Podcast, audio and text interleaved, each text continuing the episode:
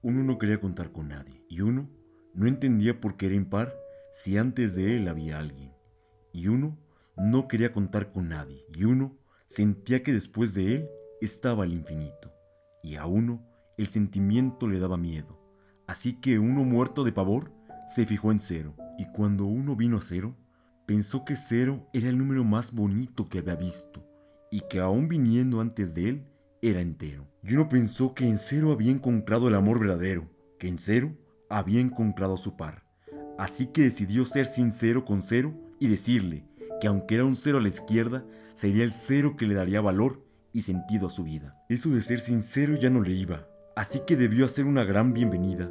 Juntos eran pura alegría y se completaban. Uno tenía cero tolerancia al alcohol, pero con cero se podía tomar una cerveza cero por su aniversario, aunque para eso tuviese que inventarse una fecha cero en el calendario. Cero era algo más cerrado y le costaba representar textos, pero junto a uno hacían el perfecto código binario, eran los dígitos del barrio y procesan el amor a diario. Pero uno no sabe lo que tiene hasta que lo pierde, así que uno perdió a cero. Y para cuando uno se dio cuenta, cero ya contaba de la mano con menos uno, que a pesar de ser algo negativo, le trataba como una reina. Cero le gustaba que menos uno fuera original, tener un hueco en menos uno, un guion con el que se pueda jugar. Cero le gustaba que menos uno no fuese uno más, que menos uno no fuese ordinal, que fuese justamente competitivo y cuando jugasen al uno, menos uno no le dejase ganar.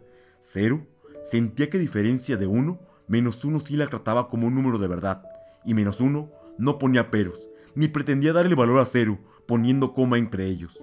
Menos uno no tenía complejos, y cuando hacían el amor, a menos uno le encantaba estar bajo cero, y uno, una vez más, se volvió a quedar solo, separado como una unidad. Sincero, su vida se consumía como una vela. Sincero, el tiempo le hacía mella. Y uno empezó a contar, pero sincero. Se olvidó de los besos de cero, del sexo con cero, de los celos de cero. Y uno empezó a contar, pero sincero. Uno se olvidó de cero y le dijo adiós. Uno se olvidó de cero y tal vez hasta del amor. Y uno empezó a contar hasta donde más miedo le daba, hasta el infinito. O tal vez solo hasta dos.